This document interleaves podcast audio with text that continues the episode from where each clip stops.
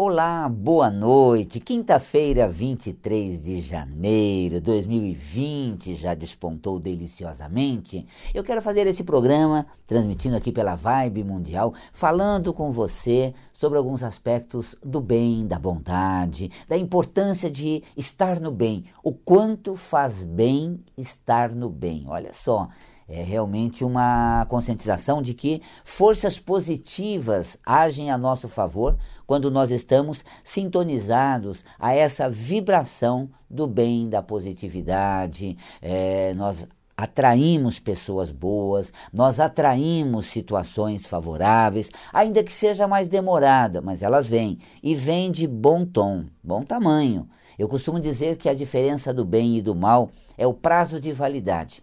Não se pode dizer que o mal é tão ruim. Não, aliás, o mal não tem nada de ruim. É muito bom. As coisas acontecem intensamente, de imediato, são fortes, são extraordinárias. Só tem uma diferença, uma, uma questão do mal que o torna não tão bom assim.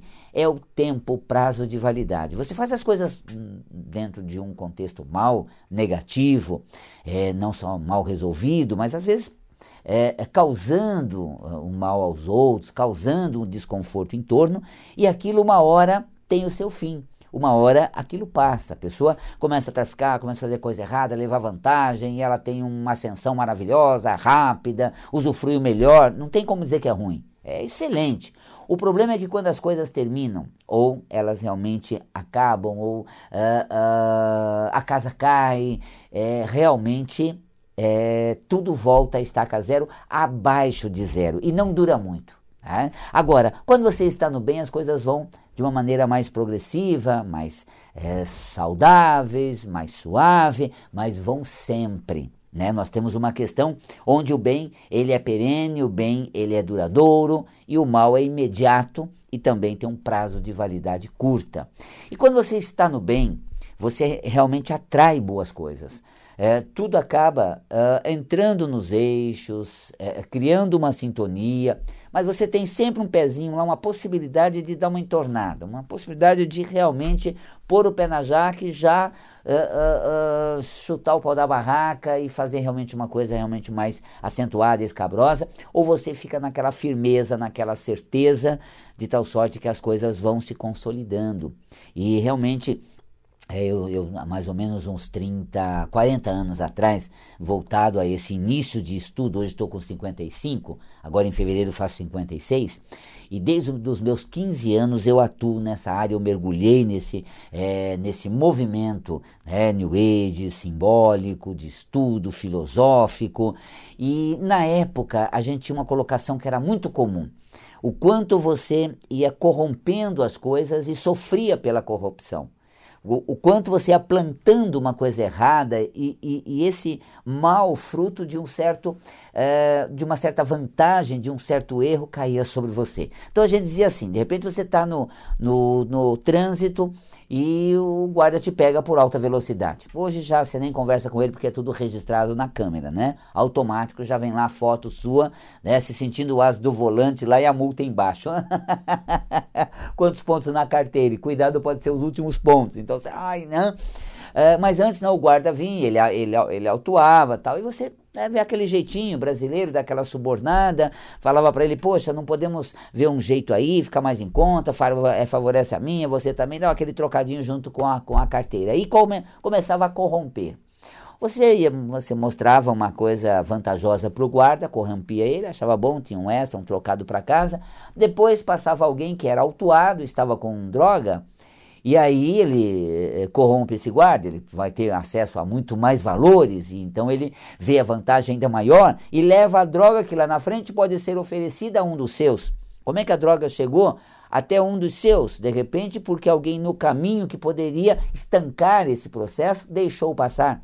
A gente falava muito assim, tinha uma história que a gente contava: é, você corrompe o guarda, depois o ladrão é pego com arma e corrompe ele, continua armado e lá na frente ele te assalta.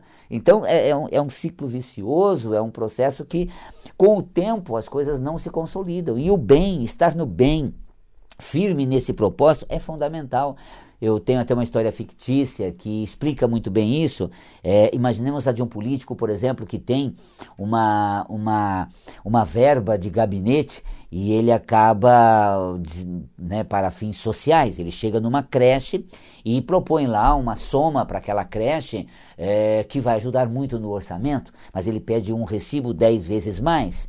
Então ele né, cede lá um valor de 50 mil para a creche, pede um recibo de 100 mil, e aí a, a diferença ele troca o carro do seu filho, ele troca o carro, faz uma reforma na casa, tem um benefício imediato, parece uma ótima vantagem, e é mesmo. Só que olhando lá para frente, aquela creche tem uma verba que com aquele valor ela pode atender um certo número de crianças e de repente uma mãe que quer trabalhar deixando o filho em algum lugar vem à creche e diz assim: "Fica com meu filho, puxa, se eu tivesse uma verba um pouquinho maior, eu conseguiria cuidar do seu filho, mas pela verba que eu tenho eu não posso". Aí essa criança vai, fica com a tia, fica de favor, fica lá ela na vila, cresce na rua, revoltada, uh, maltratada e de repente ela resolve fazer a primeira besteira de pegar uma arma, correr até uma esquina onde passa um filho de um político num belo carro, né, estreando praticamente novo ali, e logo esse é, existe uma infelicidade em que essa pessoa ela é alvejada. Olha só, quanta, quantas voltas a vida dá e as coisas retornam no mesmo lugar.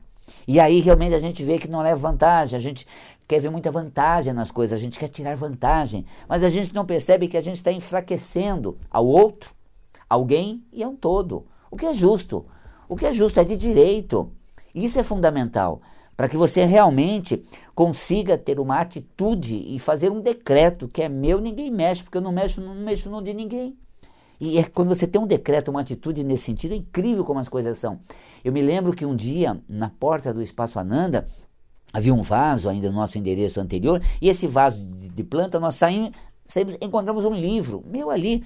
A gente sempre deixou a casa muito tranquila, as pessoas entravam, ficavam à vontade, a gente ia ao banheiro, ia, falava com outra, tem aquela neurose, cuidar, fechar, trancar.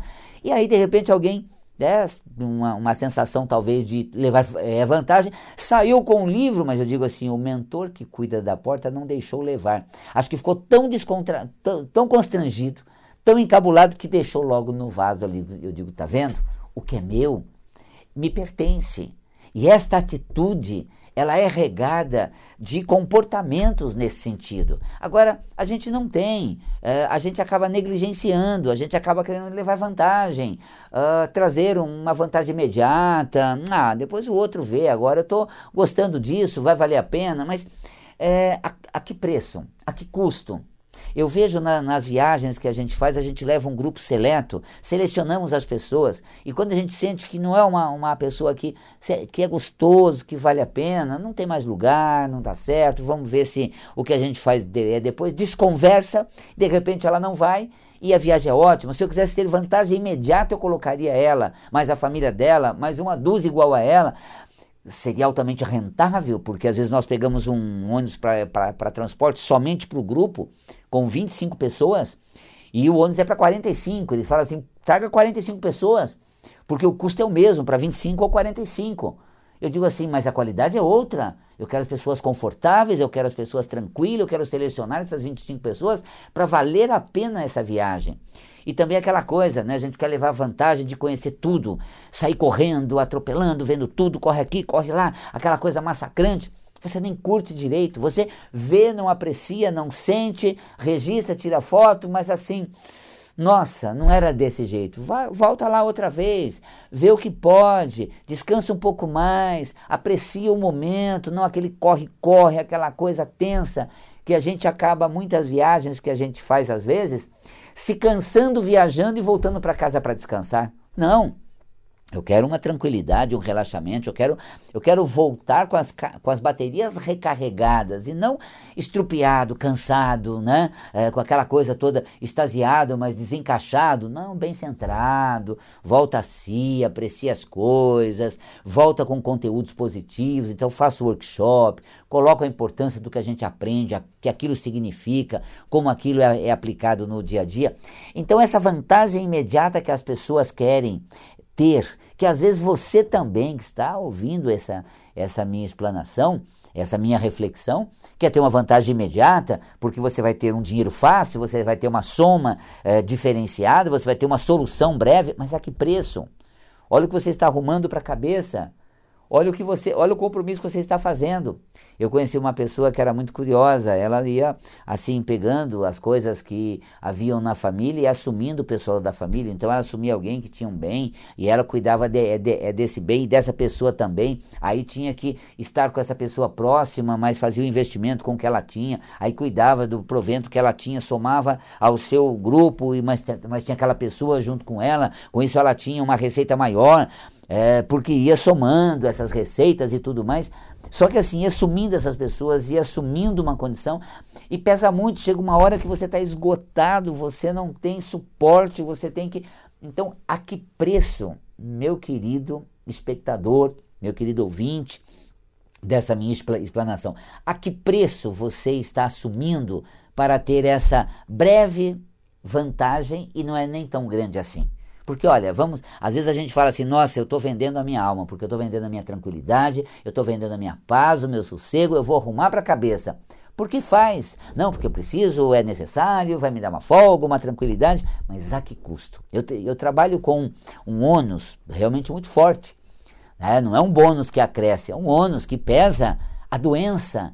Então, às vezes, adoecemos, nos estraçalhamos, e isso é uma coisa muito curiosa, porque é, a gente não se dá conta de que a gente está saindo de uma frequência positiva, do bem, serena, e entrando numa vibe muito turbulenta, de muitos compromissos, e as coisas elas vão acontecendo. Eu percebo, por exemplo, sempre nas viagens, procuro estar conectados com os amigos espirituais, boas energias, bem canalizado com as entidades e espíritos guardiões dos locais onde a gente vai, o mentor das cidades, da, da natureza. Eu sempre busco muito essa conexão para que todas as pessoas que viajam tragam e vivenciem naquele momento grupal o melhor delas, o que é de mais bonito. E é interessante que não forma grupinhos, não fica instigando uma, a maldade, não fica aquela coisa falando mal. A gente começa a compreender, a gente começa a levar em consideração, a gente até aprende com o que não é bom do outro que não vale a pena ser daquele jeito que a gente sofre. Então, em vez de criticar meramente, em vez de julgar, a gente traz um aprendizado. Eu me lembro que a gente sempre está conversando. Puxa, eu vi quanta pessoa perde tempo nessa questão de apego do dinheiro, das questões do medo, do receio que vão tirar, não vai, é, vai faltar essas crenças todas. Ela deixa de viver. Ela deixa de aproveitar. Eu aprendi, então, em vez de criticar quem faz isso, eu aprendo com isso. E é, é isso que eu queria dizer a você. Vamos aprender com as coisas em vez de criticar elas. Quando algo não vem bem, quando as coisas não vêm em bom tom, deixa passar. Não começa logo a truncar, a, a, a criar uma oposição, a, a, a, ficar muito em cima, de maneira acirrada. Flua simplesmente. É, é, se coloque nas coisas de uma maneira a usufruir, estender o que vale a pena. Mas olha, não se sintoniza. Não é boa mensagem, não é legal, desliga, desconecta e aquilo perdeu. Você, enquanto apreciador, perdeu o seu ibope, a sua atenção, não dê aquilo uma poção de indignação, de contraposição, e aí fica remoendo aquilo. É, é aquela campanha, não compartilhe o, o que não tem sentido nenhum. Nós temos uma rede muito passiva. Fala-se qualquer besteira e a rede propaga, e as pessoas ouvem de ampassant e compartilham. E aí estão compartilhando aquilo, estão é, é, combatendo aquilo, mostrando sua indignação. E aquilo vai criando um campo muito maior. Eu me lembro que há um, há um tempo atrás a gente falava assim: poxa, é, às vezes vai alguém fazer um programa tão asqueroso, tão nada a ver, tão uh, absurdamente ridículo, chove e-mails, que absurdo, a produção colocar isso, peça o programa, a pessoa fala um monte de coisa, mas você tem lá a pontuação, milhares de e-mails. Como? Ah, essa pessoa vai voltar no programa. Não, não, ela falou um monte de coisa, não é nada a ver, mas nenhum dos convidados últimos, dos últimos anos deu um número de retorno como esse. Convide ela de novo para falar mais um monte de besteira, porque se fosse ler aqueles milhares de e-mails, estava dizendo o absurdo, mas na verdade mostrou volume muda o canal, desconsidere, e aí vai alguém muito bem tranquilo, vai lá no Ronivon, aquele programa gostoso, aí me lembra um programa que nós tivemos há um tempo atrás com a Zíbia Gaspareto, a gente dorme em alto astral, ela fala coisas bonitas da espiritualidade, da família, dos amigos espirituais, o quanto o bem está perto da, da gente, a gente desliga a televisão e dorme naquela projeção maravilhosa, acorde e vai trabalhar, não manda nenhum e-mail, assistir um programa que vale a pena ser repetido, parabéns pela produção de trazer alguém que transmita tanta coisa boa. Quantidade de e-mail não chega a 10, não chega a uma dúzia. O outro que no outro canal falava um monte de besteira, centenas de milhares. Então nós acabamos nos tornando, dando ibope às coisas negativas. Desconsidere simplesmente e faça uma coisa. Viva ou se dedica àquilo que vale a pena. Quando a Valéria, minha filha, era pequena, hoje já passa dos 20 anos, mas aquela fase que a gente assistia muito desenho, ainda hoje tem uns desenhos muito bacana que saem, né? É, né, gente? Malévola, Frozen 2, é os desenhos, ainda não assisti, mas vale a pena realmente ver umas coisas muito interessantes. Mas é, assistindo Vida de Insetos, é, onde o circo estava numa apresentação assim, aquele fiasco de apresentação, as moscas na plateia assistindo, e aí os, os insetos circenses lá, fazendo aquele fiasco de apresentação. Aí, de repente, quando é, uma mosca, ele fala, ah, vamos fazer uma coisa maravilhosa, extraordinária, mais um momento, assista, veja, ela voa. Aí a outra fala, é, vamos ver, ela fala, não, é, mas é um instante só, é, eu tenho poucas horas de vida para viver um instante num lugar que não vale a pena e vou embora. Então, a nossa vida ela é muito rica para você dar ibope ou atenção ao que não vale a pena. Olha o assunto que você fala, vale a pena você dar ibope para ele. Olha, olha as colocações suas, é, é, é queixosa, é, é, é, da, é, da, é, de crítica. Então, vamos entrar num, num universo mais sereno, fazer o bem, estar bem, procurar coisas positivas, boas, que são agradáveis. E isso vai realmente repercutir no seu dia a dia, nos passos que você dá, na sorte que você tem. Lembrando, quem está no bem acaba atraindo boas coisas, porque há coisas que nós não temos controle. Né? Você que tem filhos, por exemplo, você não tem controle sobre quem vai tocar o coração de um filho seu. Uma pessoa calhorda, uma pessoa de bom caráter, você não tem controle disso. O coração dos seus filhos serão tocados por quem? Que índole tem, que qualidade traz. Isso não depende de você, de uma escolha que você possa fazer, é o sentimento, são os acordos reencarnatórios, esse encontro e de repente quem você está atraindo para o seu seio da convivência. Então isso é muito importante, fica para você refletir que olha, não vai para o mal não, não vale a pena. Não entorne o caldo, não chute o balde, não prejudique, não. Não é por uma questão de uma bondade, meio que assim, né? Piegas, vamos ser bom, né? Nem é por uma utopia, o bem divino. Não, é por uma realidade concreta. As coisas vão reverberar para cima da gente. A curto espaço de tempo vai valer a pena, mas depois não.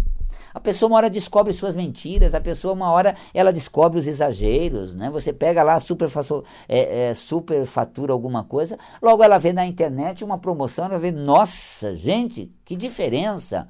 Né? Então, é fazer uma coisa coerente. Quando nós organizamos uma viagem, nós mesmos somos quem é, é, operamos a viagem, a gente pesquisa na rede um valor equivalente, às vezes inferior com uma qualidade, serviços e muito mais é, é, atrativos, se calculando todos os extras que você iria precisar investir, porque de imediato é, é barato, lá na frente, somado a isso, aquilo, o outro, o outro, outro, vai ver, nossa, três vezes mais aquele inicial, que era um terço do meu pacote, quando vai ver é igual o meu. Então, puxa vida, né? É, para que você realmente mostrar uma coisa super fora da realidade, aquilo vai aparecer e vai desqualificar a, a, a, sua pessoa, a sua relação. Então, o bem não é, não é piegas, não. O bem é uma coisa bacana, que vale a pena e que tem uma coisa mais importante de tudo: dura mais.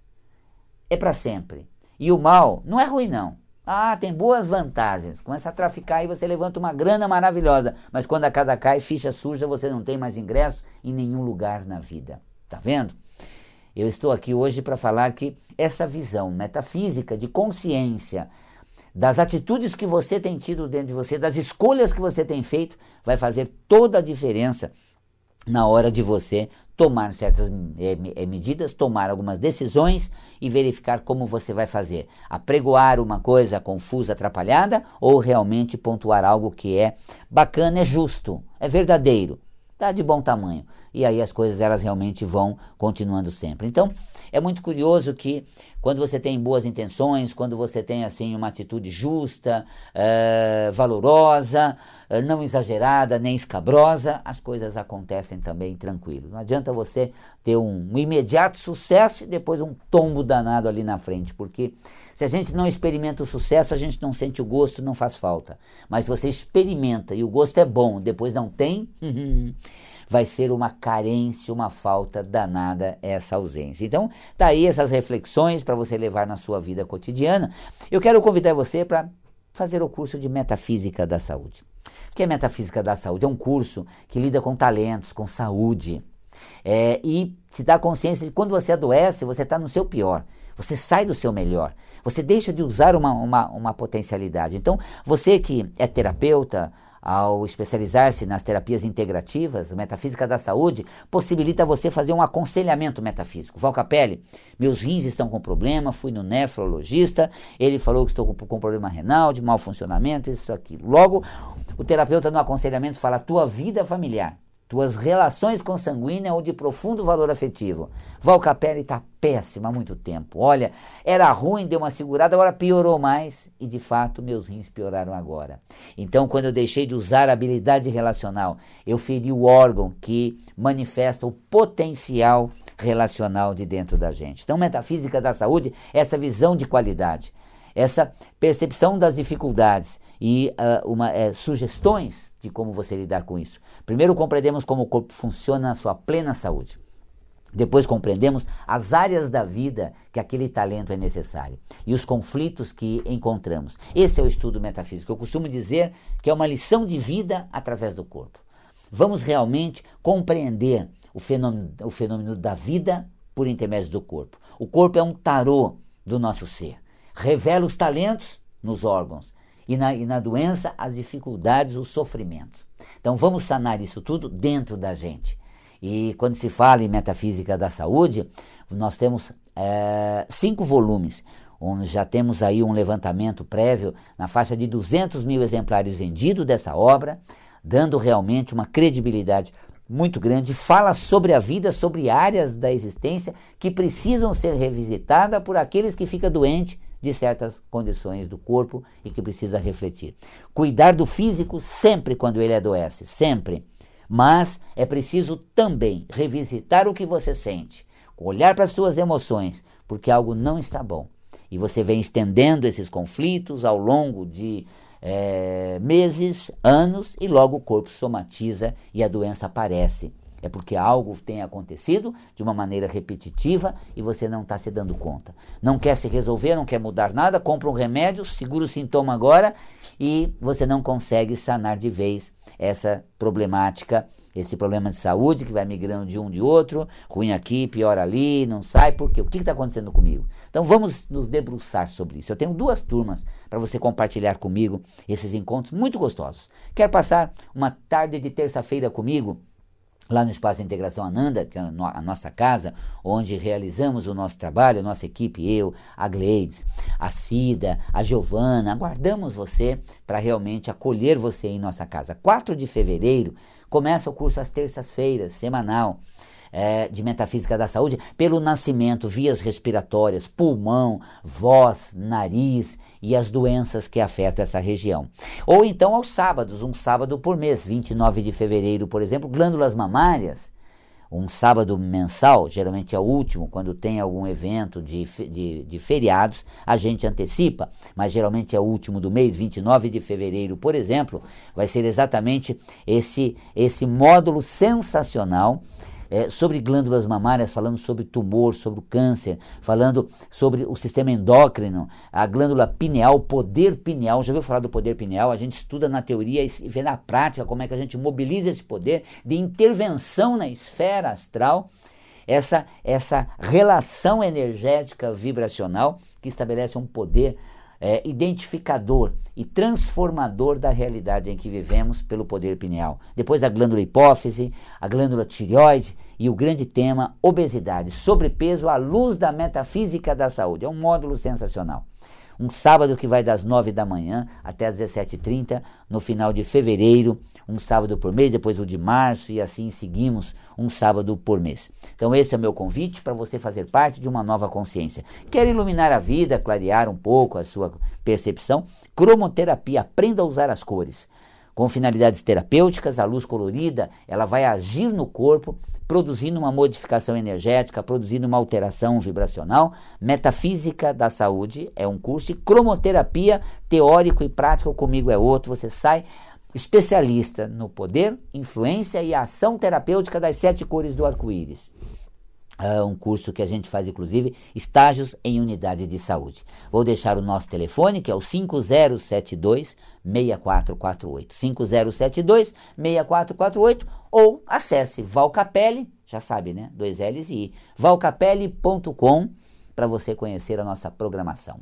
Um grande abraço, um beijo carinhoso na alma e nos vemos no próximo encontro, aqui pela Vibe Mundial ou pelas redes sociais que você participa. Até lá!